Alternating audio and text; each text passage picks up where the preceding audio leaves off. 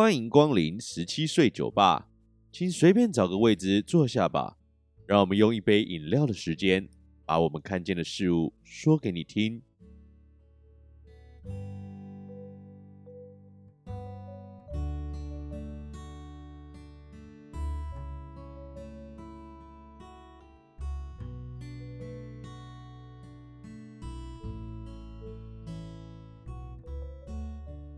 Hello，大家晚安，我是店长 Len。你现在收听的是十七岁酒吧 Podcast。首先呢，我们来进入今天的第一个环节哦，店长来解答。那今天店长来解答三个问题哦。那我们现在看看第一题要问什么呢？店长，我想请问说，为什么要特别去找寻自己的在意？在意要怎么找呢？不找会怎么样吗？店长，那你的在意是什么呢？嗯，在讨论这个问题之前哦，我觉得我都想要先谈谈我自己觉得啦，什么是在意呢？每一次看到这两个字哦，我都会想到韦礼安的一首歌哦，他大概是这样唱啦：我没有很多的朋友，大多只停留在微笑。的点头，我没有太多的奢求，只希望你也可以懂我。好了，那我就唱到这边了，然后再唱下去就要被收版权费了。那什么是在意哦？在意就是你对这世界的观察，你所留心注意。你在乎的事情哦，但就是这个解释困住了大家，让我们觉得为什么在意很重要？我没有在意，是不是会变得很奇怪？而对我来说，刚刚对在意的解释啊，代表你有一个关心、你在乎的前提，所以你才会在意那一件事物对你的想法、看法还有渴望。那如果没有呢？我不关心这个世界啊，我没有关心的对象啊，啊，我就找不到那个我在意的事情啊。是啊，对我来讲，找不到在意的确就是这个样子哦。那我自己认为啦，在意其实还有另外一个面向，就是你介意的事情，你 care 的事情，你的不喜欢，你讨厌别人怎么样，你不喜欢遇见什么样的事情。这也是一种在意。那如果你从这个方向出发，说不定你就可以比较精准的找到你的在意哦。话说回来哦，如果没有找寻到自己的在意，会怎么样吗？就我自己的想法，我觉得不会哦。没有找到，可能就是现在你不想啊，你觉得你不需要啊，那你就顺着你自己，我觉得没有问题的。永远不要忘记要把你自己摆在第一顺位哦。至于我自己的在意吗？我是很在意我自己活的价值的人啊，我很在乎我自己对自己的评价，因为我觉得我是一个没什么自信的人哦。可是我不希望我的没自信去影响到别人，或者对别人的事情造成影响，耽误了别人哦。不过认真说啦，对我来讲，我最在意的事情呢，就是我永远搞不清楚为什么有人大便的时候总是可以大不准。就是无法精准的放到马桶里面，它就可以炸整个厕所都是哦。这是我自己的在意啊，这可是我目前最在意的事吧。好了，那第一题的部分呢，我就解答到这边啦，不知道有没有回答到你的问题哦。接下来是我们的第二题啊，第二题是贯中所提问的。不过在解决这件事情之前呢，我有一个小小的问题想要请教大家，就是我该称呼。你们是什么啊？这样讲好像很奇怪啊。但是我要说的是，我应该叫大家什么？对，因为我们是十七岁酒吧嘛。那既然十七岁酒吧，所以你们是吧友吗？那听起来很怪，对不对？酒友吗？酒友好像还不错。酒客的话，听起来就像从酒店走出来的人，听起来就怪怪的。对啊，到底要叫大家什么？你们有没有什么想法？就请大家就是不论是来讯还是透过这个匿名留言告诉我好不好？你们希望被我叫什么？好了，那我们就回到冠中的问题。冠中说：“店长啊，最近有一个构想，就是之前去安德烈食物银行做志工，突然发现他们有为小朋友举办人生成长营，有一些关于未来的知识的、心理的课程。知道之后就想说，我们可以做个课程之类的，帮助小朋友们。那我有去查这个社团法人中华安德烈慈善协会。”那他们有在做这个生命成长营，是去帮助这个儿童啊，对，陪伴他们成长啊，在他们这个心灵啊，或者是这个生命品格教育上，对，去关怀弱势儿童，我觉得是蛮有意义的事情。因为你的题目说这个我们可以合作课程嘛，我的想法是说，如果你有一个计划，你安排了一个计划，有什么可以配合的，你就跟你就跟我说。那如果在时间上我可以配合的话，我觉得合作是小事情啊，因为我想知道我可以做什么。那在彼此的规划上，我能帮上你什么忙，或者是你有什么样的构想，都可以告诉我。对，那我觉得做这件事情是一件有意义的事情。如果大家也对这件事情有兴趣的话，也麻烦大家就是可以直接来讯啊，告诉我们，那我们可以就是通知你们。如果到时候真的这个课程可以办得起来啊，我相信。不单单是帮助学业啦，也就是说，可能未来这个履历上啊，或者什么，还有一个人生一个多的一个篇章。只是对我来讲的话，我觉得品格教育是一个很特别的东西。有时候我们自己在谈品格，品格也不知道就是该怎么样去做，该怎么样去学哦。可是透过设计这样的课程，或是陪伴一些孩子们成长，在这样的历程当中，其实我们也会看到一个不一样的自己。我觉得是蛮有意义的事情。所以冠中耳。当你设计完课程的时候，记得告诉我，哦好不好？我们再一起找时间讨论一下，如何？那就这样啦。第三题的题目有点长哦，请大家听我娓娓道来。店长，我喜欢上一个完全不跟男生互动的女生，她不是同性恋了，但是她却会回我讯息，我们也就聊了快四个月，这四个月里也找她出来读书好几次。结果她都说有男生出去的话，她都不敢去，所以一次都没找她出来过。我身边的朋友也都说他们是第一次听到这种女生。结果圣诞节过后，她就突然不回我讯息了。我到底该怎么办啊？呜呜呜呜，嗯，该怎么办吗？如果就你说的这个状况啊，对方不回复的可能性其实蛮多的。就你的内容，其实我也。没办法透彻很多讯息哦，有可能是他因为有其他的聊天对象啦，或者是单纯你们的话题就这样停滞了，他没有办法回了，不想回了，甚至可能你们用的 app 是别的系统的 app，所以他不使用了，他删除了，我觉得都是有可能的。而你在内文当中也说到，他完全不跟男生聊天，所以请容许我暂定你是一个女孩子吧。那你说你约他出来读书，他因为有男生所以拒绝了你。那我想要请问说，那你有单独约他出来读书吗？如果你是女孩子的话，你单独约他读书的话，应该就没有男孩子了嘛？那如果有，你如果这样做了，那他的回复是什么？因为就字面上来看，资讯其实不是很完整。但你又特别说到对方的性倾向，加上你说你爱上他了吗？不过因为没有说到太多你们现实生活上的关系。所以我猜你们交集可能并不多，导致变成现在这个样子。但因为你们性倾向不同，所以我不太建议，对你去爱他吗？应该不能这样讲。我非常鼓励大家勇敢去爱你所爱的人。不过因为性倾向的不同，容易造成你的受伤。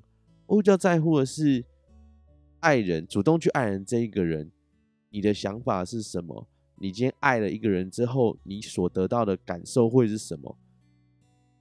我觉得在性倾向不同的状况下，爱那一个人，勇敢去爱那一个人是非常非常非常容易受伤的。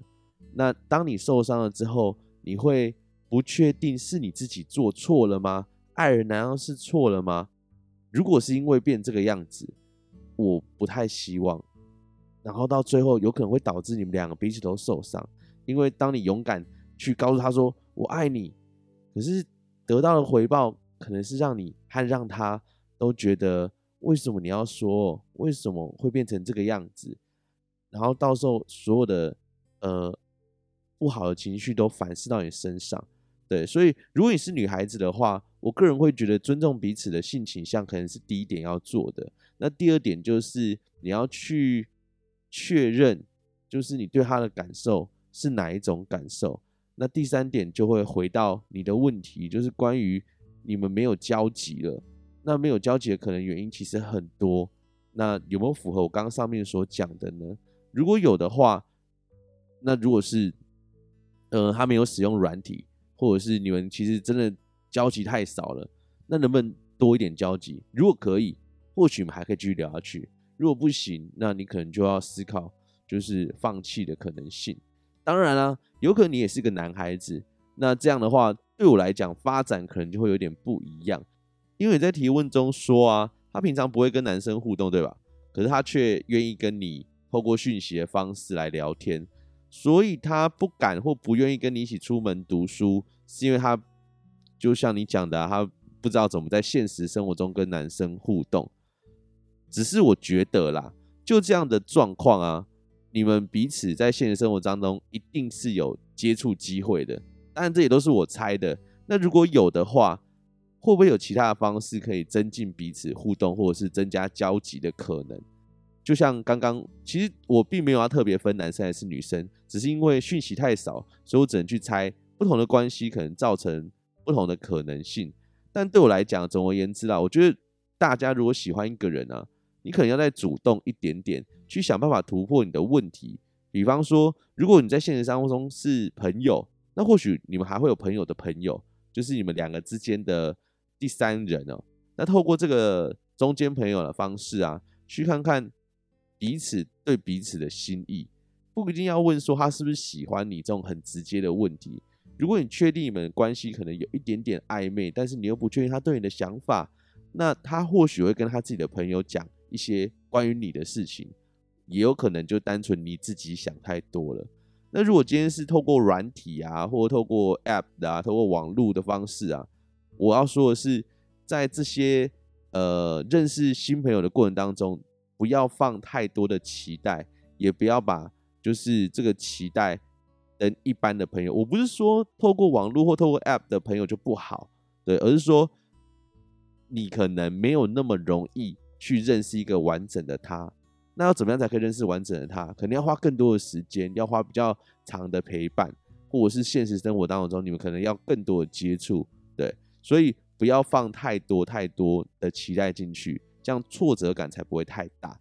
那也要多多多去了解对方，确定彼此的情感是不是真的，再去爱人。因为有时候我们在爱一个人的时候，我们都觉得啊，我爱上他了。那有时候我都很好奇的想要问说，那你爱他哪里？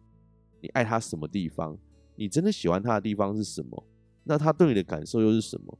如果这些问题都是不知道，或者是没有，我就是一个感觉，那会不会太感觉了一点？对。总之呢，对我来说，爱情的问题百百种啊，每个人看到的面相啊都不一样。期待啊，这个我们这个提问的朋友啊，哦，还有这个你的对象啊，还能有所互动。当然啦，如果有什么样的状况啊，或者是有什么新的资料，或者是我前面讲错的东西啊，都很欢迎来告诉我。对，把你的想法，把你的看法，透过一样透过匿名的方式啊，透过我们信箱收集的方式来告诉我哦。那我们今天的店长来解答就到这边啦。哦，那这三个问题啊，不知道有没有回答到这我们三位朋友啊，哦，你们所提的内容啊，哦，不知道有没有解惑到你们的想法呢？那当然了，这些东西都是我个人的想法啦，我的就我自己生活经验还有我的观察来做回答。那有任何的建议或者是想法，都可以透过我们十七岁酒吧的 IG 里面的表单啊。来告诉我们哦，在音乐过后呢，就来进行我们最后一个单元啦。那我们就待会见喽。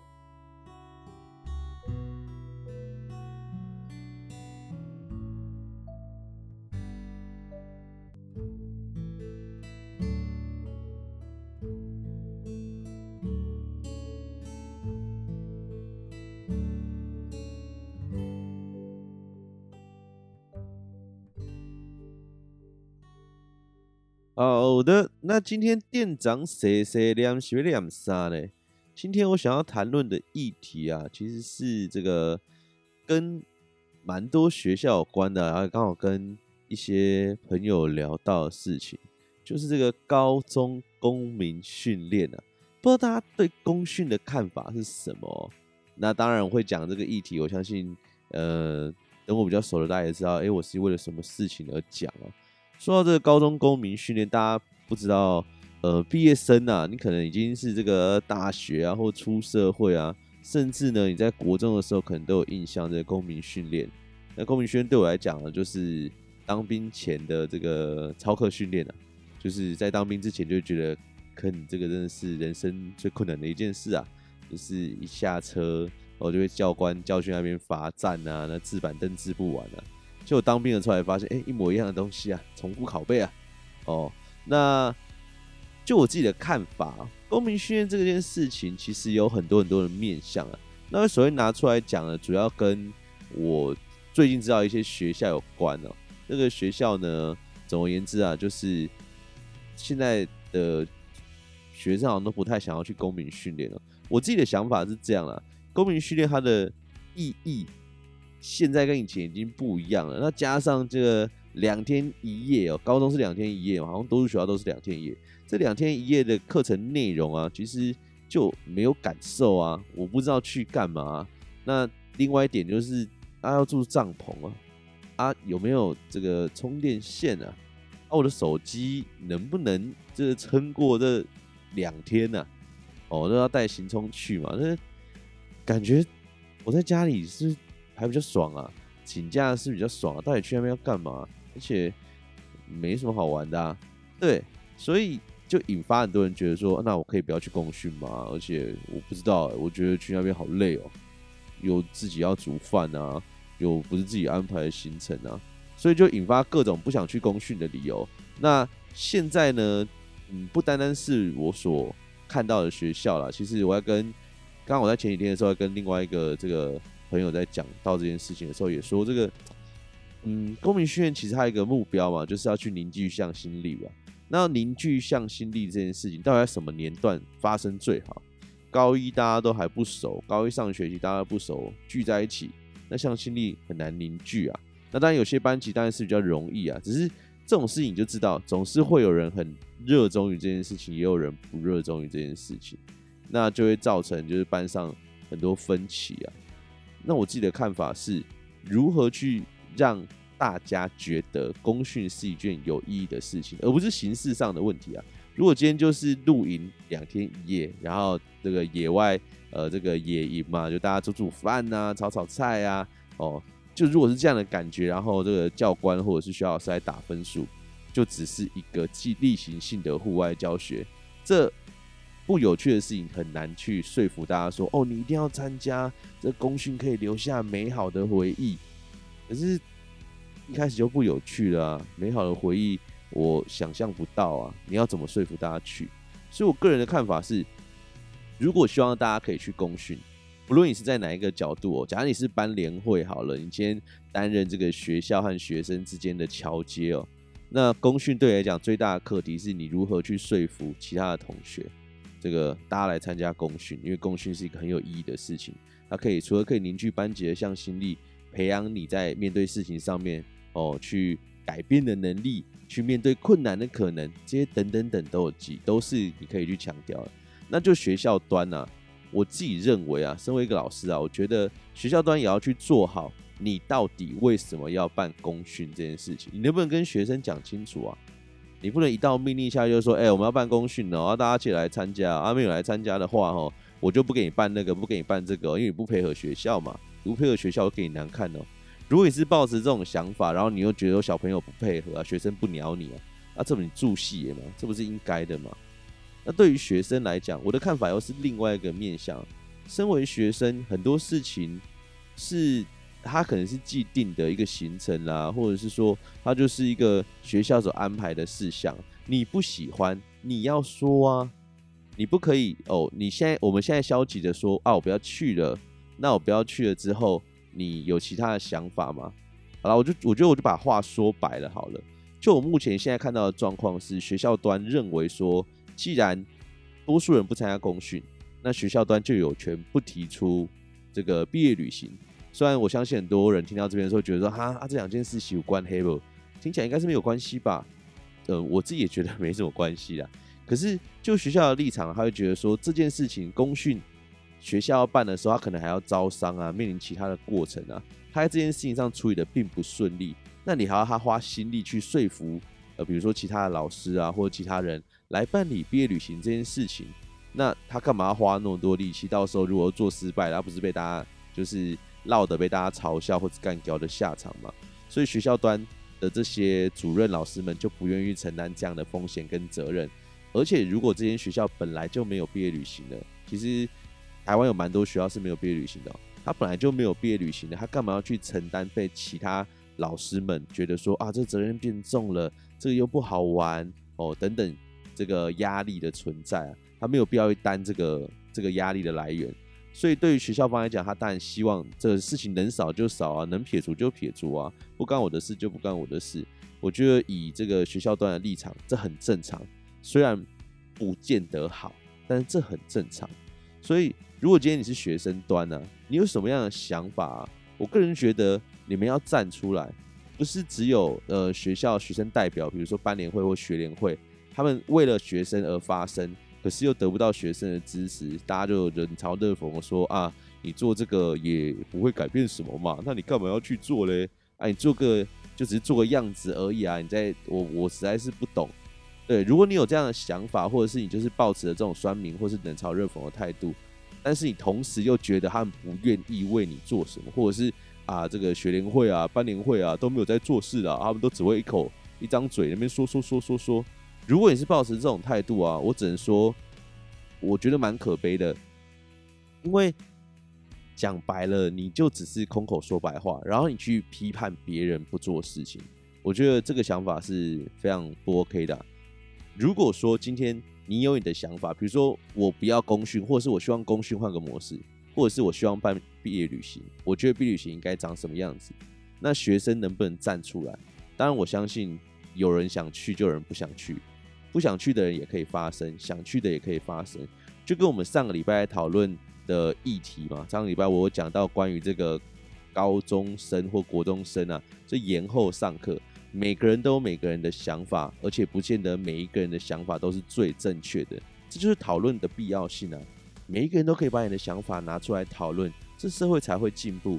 彼此要有对话，社会才会进步。所以，如果你希望可以让学校改变些什么，我觉得学生站出来是第一步。你要让学校端知道你们要的是什么，而不是当学校说了什么，你们就只能呃在背后抱怨啦，在私底下抱怨啦。可是当要你们站出来的时候，你们就觉得说啊，讲了也没有用啊，说这些好像也是没有意义的话啊，那我不要说了。我就是就是干掉一下就好了。那如果人生都剩下干掉的话，那我觉得是蛮可惜的啦。哦，这我自己的想法啦，关于高中公民训练，那可能扯的议题也比较多，也比较广。那不知道大家想法是什么？那也想要知道你们大家就是，如果你有参加过公民训练的各位啊，你也可以讲讲说，哎，我以前参加公民训练的时候，我觉得公训一定要去呀，公训超好玩的。就我自己来讲。无论是在国中还是高中嘛，就是公民训练，其实我都有留下蛮深刻的印象啊。大概就是什么洗澡的水很冷啊，炒菜很难吃啊，哦，有些是教官很有趣啊。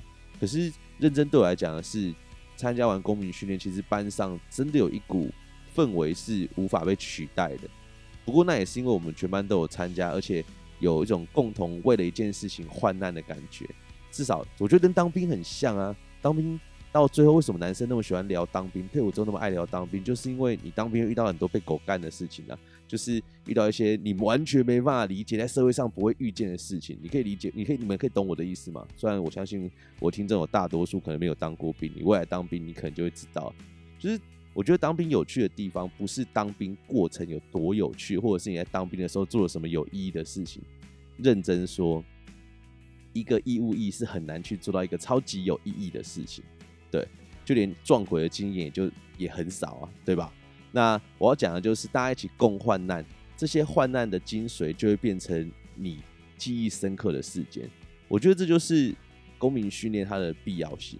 对，它或许也就是可以让你在高中生涯当中或国中生涯当中可以留下一个深刻纪念的一个方式。这就是我的想法啦。好了，今天想念的、想说的也都说完了，不知道大家对这集节目有什么样的看法呢？如果有想要知道我们节目的消息，可以到 IG 搜寻十七岁酒吧，也可以把你的想法与建议透过 IG 告诉我们哦。